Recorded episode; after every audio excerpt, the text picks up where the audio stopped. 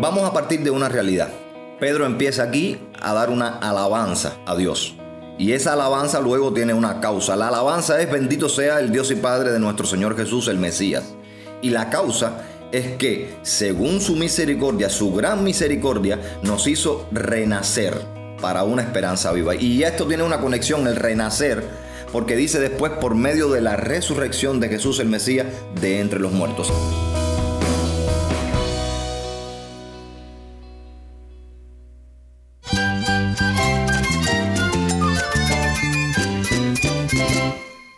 Jesús es nuestro Salvador, nuestro amigo. Cristo es mi guía. Cristo significa todo, pero en primer lugar mi Salvador, mi refugio en tiempos difíciles. Él es nuestra fortaleza. Es la salvación, la vida eterna. Bueno, Cristo es, es vida. Él es suficiente. Él es el héroe de esta gran historia. Cristo para mí es mi todo. Es todo. Estás escuchando a El Faro de Redención. Cristo desde toda la Biblia para toda Cuba y para todo el mundo. Hola, soy el pastor Daniel Warren. Gracias por acompañarme aquí en El Faro.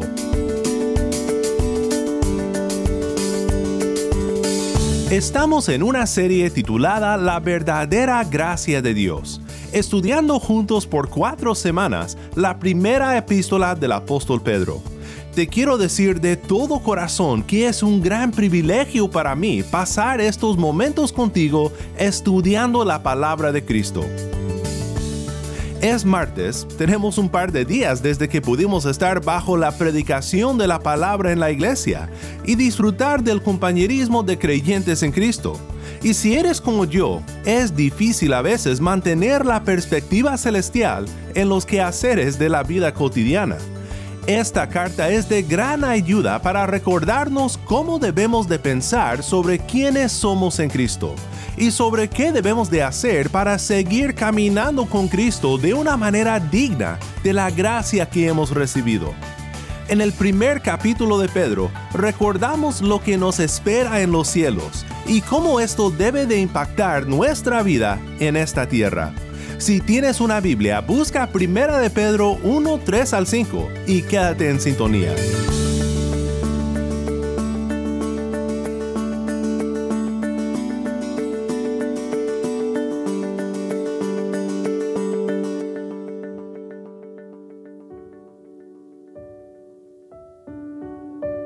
Seguimos hoy en nuestro estudio de Primera de Pedro, una carta que tiene mucho que enseñarnos como creyentes en Cristo, que enfrentamos persecución y el sufrimiento que puede causar el seguir a nuestro Redentor por la fe.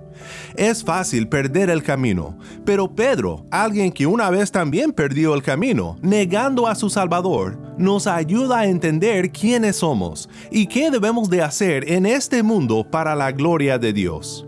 En el primer capítulo de la carta, después de la introducción que vimos ayer, Pedro empieza a desarrollar nuestra perspectiva celestial, contándonos sobre nuestra gran herencia en los cielos, lo que nos espera a todos los que por la fe seguimos a Cristo, a pesar de las dificultades que enfrentamos en este mundo por causa de su nombre.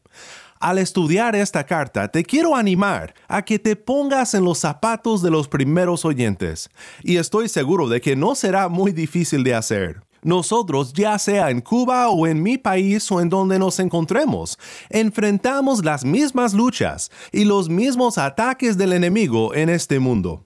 Luchamos por recordar quiénes somos, como personas que han puesto su fe en Cristo y batallamos de recordar cómo el Evangelio nos define y nos conmueve para vivir una vida piadosa en este mundo. Vamos ahora a La Habana, Cuba, con nuestro gran amigo Uciel. Si has sido oyente del Faro por un tiempo ya, conoces a Uciel y a su esposa Tai, que nos bendice en tantos programas con las lecturas bíblicas. Uciel es un buenísimo comentarista sobre las escrituras, una persona que no solo piensa profundamente sobre lo que la Biblia enseña, sino que también al explicarlas pone buenísimos ejemplos para que entendamos mejor. Sé que sus reflexiones sobre este pasaje serán de gran bendición para tu vida.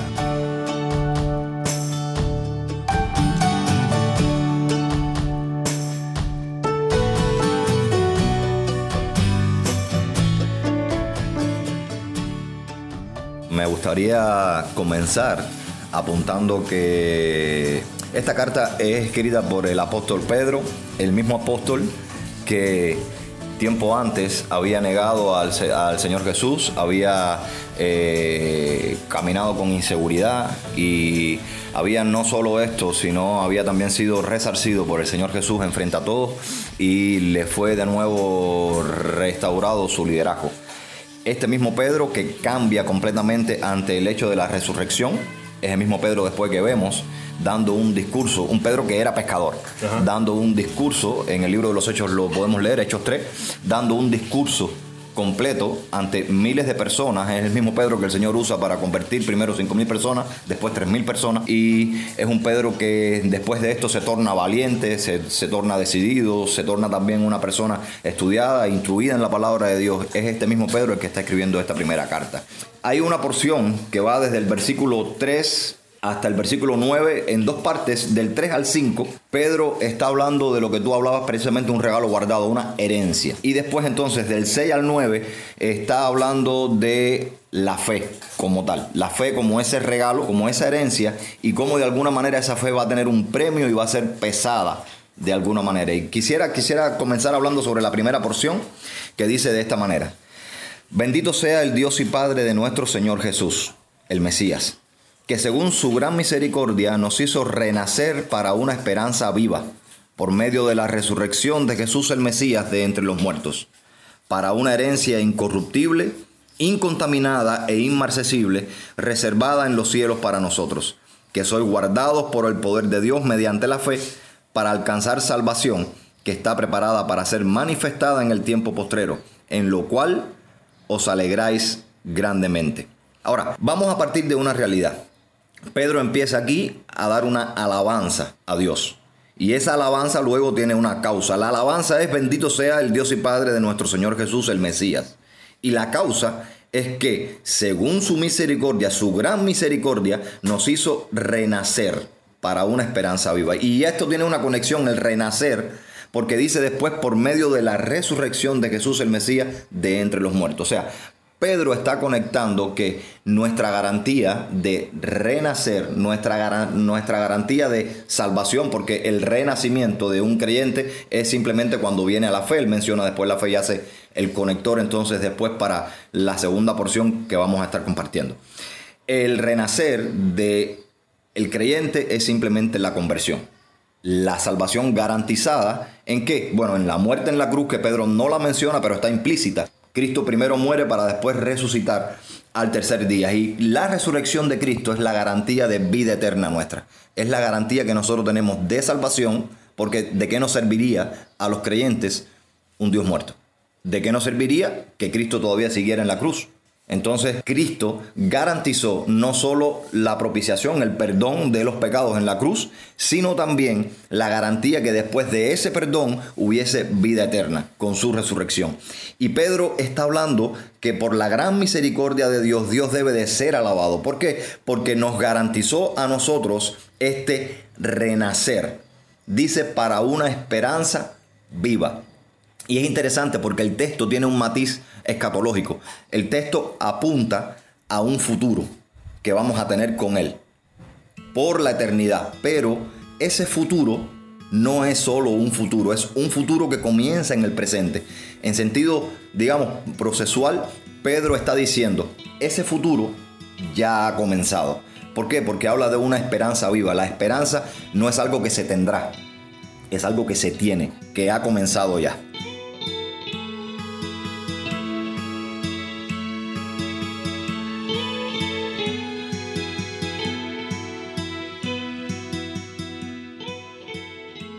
Quiero tomar un momento para pensar en algo que acaba de decir Uciel respecto a 1 de Pedro 1 y su sentido escatológico. La comentarista Karen Jobs dice, las éticas cristianas deben ser cimentadas en una escatología correctamente concebida, porque lo que uno cree respecto al futuro establecerá en gran parte cómo uno vive en el presente. Cuando hablamos de la escatología, a veces pensamos en diagramas confusos y extensos sobre los eventos que se llevarán a cabo antes de que Cristo regrese por su pueblo. Pero Uziel nos da un buenísimo resumen de la escatología bíblica, o sea, de cómo concebir los últimos tiempos según el testimonio bíblico. Vivimos como creyentes en Cristo entre el ahora o el ya y el todavía no hay aspectos de nuestra salvación que poseemos ahora mismo, que ya son hechas, pero hay otros aspectos que todavía están por revelarse, por ser manifestadas aquel día cuando Cristo regrese por su pueblo. Y esta esperanza viva, esta esperanza futura fue obtenida por la vida y la muerte de nuestro Señor Jesucristo. Bien dice Karen Jobs, la resurrección del cuerpo humano de Jesucristo a la vida eterna nos asegura que Él ha perdurado lo peor que este mundo pudo haberle hecho y que ha sobrevivido al mundo. Y dice, esta perspectiva escatológica sirve como la fuente del gozo del cristiano hoy y como la motivación de la vida cristiana hoy. Los cristianos pueden perdurar cualquier desventaja hoy por la seguridad de su herencia eterna. Regresemos ahora con Luciel para seguir pensando sobre lo que Primera de Pedro 1, 3 al 5 tiene que enseñarnos hoy, ahora viviendo entre el ahora y el todavía no.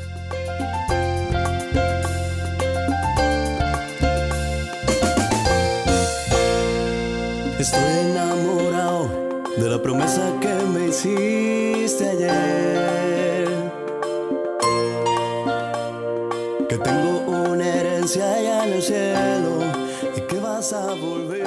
Pedro está hablando de esta herencia que es para nosotros y tiene tres características fundamentalmente para la herencia. Dice, para una herencia, primero, incorruptible. Esta palabra viene desde lo externo, apunta de el exterior hacia el interior. Si vamos a Génesis, Génesis capítulo 6, verso 5, ante la realidad de la maldad del hombre, y antes del diluvio dice el texto que Dios miró y vio que la maldad del hombre era mucha. Dice que su corazón iba solamente de continuo al mal todo el día. Y ahora aquí cambia, porque aquí ahora Pedro está diciendo que nosotros tenemos una herencia, que el propósito es que es para una herencia, primero, incorruptible, que no hay corrupción. Y te decía, la incorruptibilidad que él menciona aquí, para mí personalmente creo que viene del el exterior hacia el interior. Lo que es incorruptible es que cualquier cosa que venga externa a él, cualquier cosa que venga del exterior, no le va a corromper. Además de eso dice, incontaminada. Y esto apunta ahora al interior. La contaminación se tiene dentro. Y dice él que no estamos contaminados. No estamos contaminados. Y el punto es, bueno, ¿y nuestro pecado? El pecado remanente que aún queda en nosotros. Bueno, el punto es que él hace un juego ahora con la santificación. No estamos contaminados porque cuando Dios nos ve, ya nos ve completamente santos por la sangre de Cristo. Y entonces después agrega e inmarcesible o inmarchitable. Imagínate, estábamos conversando ahorita y estábamos poniendo eh, el ejemplo de cuando nosotros tomamos una flor para nuestra esposa y llegamos a la casa y la ponemos en un búcaro o en un vaso, echamos agua y hay veces que le agregamos una, una pastilla que nosotros tenemos acá que se llama aspirina y, y es para lograr que la flor tenga por lo menos dos o tres días más de belleza, de fragancia, Imagínate que, entre comillas, nuestra aspirina no se consume, no se gasta, es eterna. Y es precisamente la, labor que hace el Espíritu Santo para que nosotros seamos inmarchitables. El ambiente del que estamos compartiendo, para nosotros en este caso, para poder ser inmarcesibles, es el ambiente creado por Dios alrededor de nuestra vida con la familia que tenemos en la fe, cómo nos soportamos, cómo nos exhortamos, cómo nos animamos unos a otros, la palabra de Dios, la revelación de Dios que regula también nuestra vida para que nada corrupto, para que eh, nada malo pueda contaminar nuestra vida y también el actuar del Espíritu Santo en nosotros que nos guía, dice la Biblia, que nos guía a toda verdad, a toda justicia, a todo amor, a toda obra buena. Entonces, ese ambiente Qué descanso que lo crea Dios. Qué descanso que nosotros podemos disfrutar de ese ambiente para que nosotros seamos inmarchitables y luego entonces dice que esto ya está reservado para nosotros. Está reservado y dice también que somos guardados. Además dice, sois guardados por el poder de Dios mediante, y ahora empieza el agente conector con la segunda parte del texto, mediante la fe. ¿Para qué? El propósito es para alcanzar la salvación que está preparada para ser manifestada en el tiempo postrero. Y ahora nos surge una duda. Bueno, ¿cómo que la salvación está preparada para ser manifestada en el tiempo postrero? Escatológicamente hablando, en el futuro. Bueno, no. Ahí está hablando de la parte de la salvación que es la glorificación. Está hablando del orden, del ordo salud, dijo, el orden de la salvación. ¿Nosotros ya somos salvos? Sí. ¿Somos completamente salvos? Bueno, ya, pero todavía no. Somos completamente salvos ante los ojos de Dios, pero todavía estamos en el mundo caído y en el mundo caído estamos disfrutando ya de la salvación y la santificación hasta que se complete en el tiempo postrero, en lo cual, dice Pedro, os alegráis grandemente. Y claro, estamos alegres porque tenemos el ambiente que Dios nos ha brindado y estamos alegres porque tenemos la seguridad, la esperanza viva, en palabras de Pedro, de que Cristo va a regresar y nos va a santificar completamente y nos va a glorificar justamente con Él, porque precisamente Él resucitó para eso.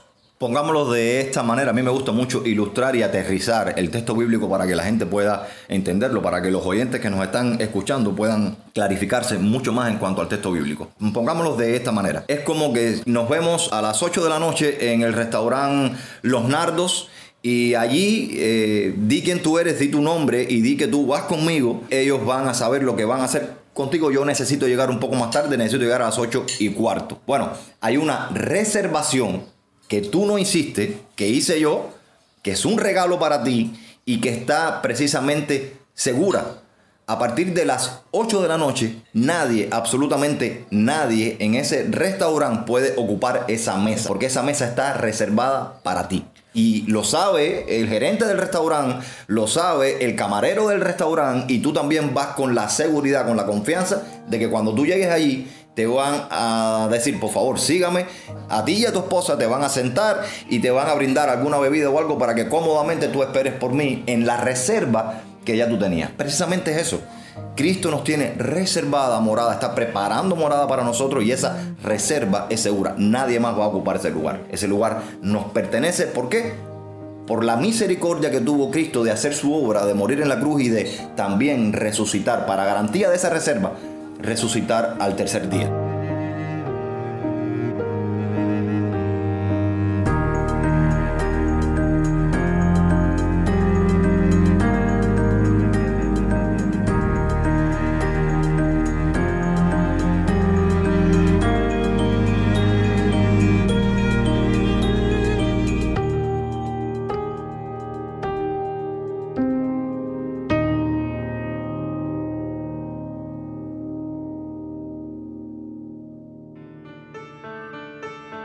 Soy el pastor Daniel Warren y esto es El Faro de Redención.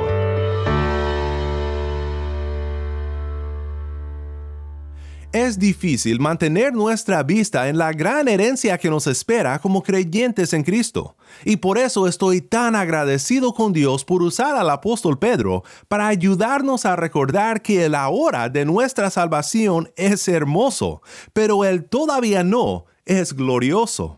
Podemos perdurar como creyentes en Cristo bajo persecución y sufrimiento, sabiendo que nuestra gran ganancia todavía nos espera con la revelación de Cristo en su gloria. Oremos juntos para terminar.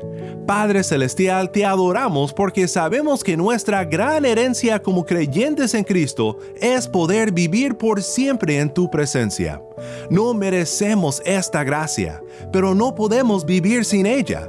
Gracias por ser un Dios que vence nuestros miedos y temores y que nos asegura que seguir a Cristo no es fútil no es en vano porque tú conservas nuestra herencia por tu gracia. Ayúdanos a vivir a luz de esta gracia verdadera, en el nombre de Cristo nuestro Redentor. Amén.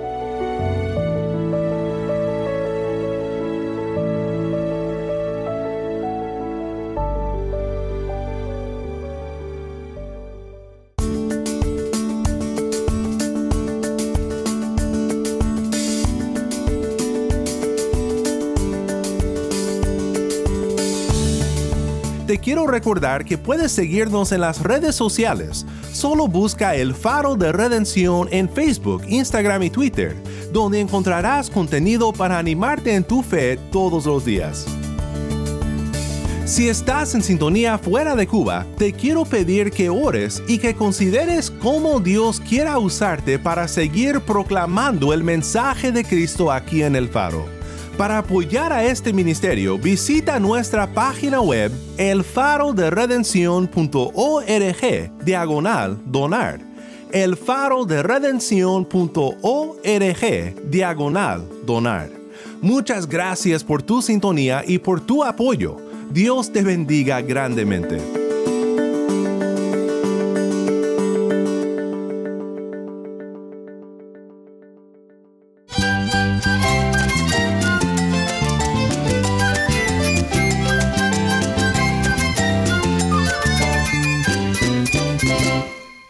El pastor Daniel Warren. Te invito a que me acompañes mañana cuando, como siempre, anunciaremos las buenas nuevas de Cristo desde toda la Biblia para toda Cuba y para todo el mundo, aquí en tu programa de bendición, El Faro de Redención.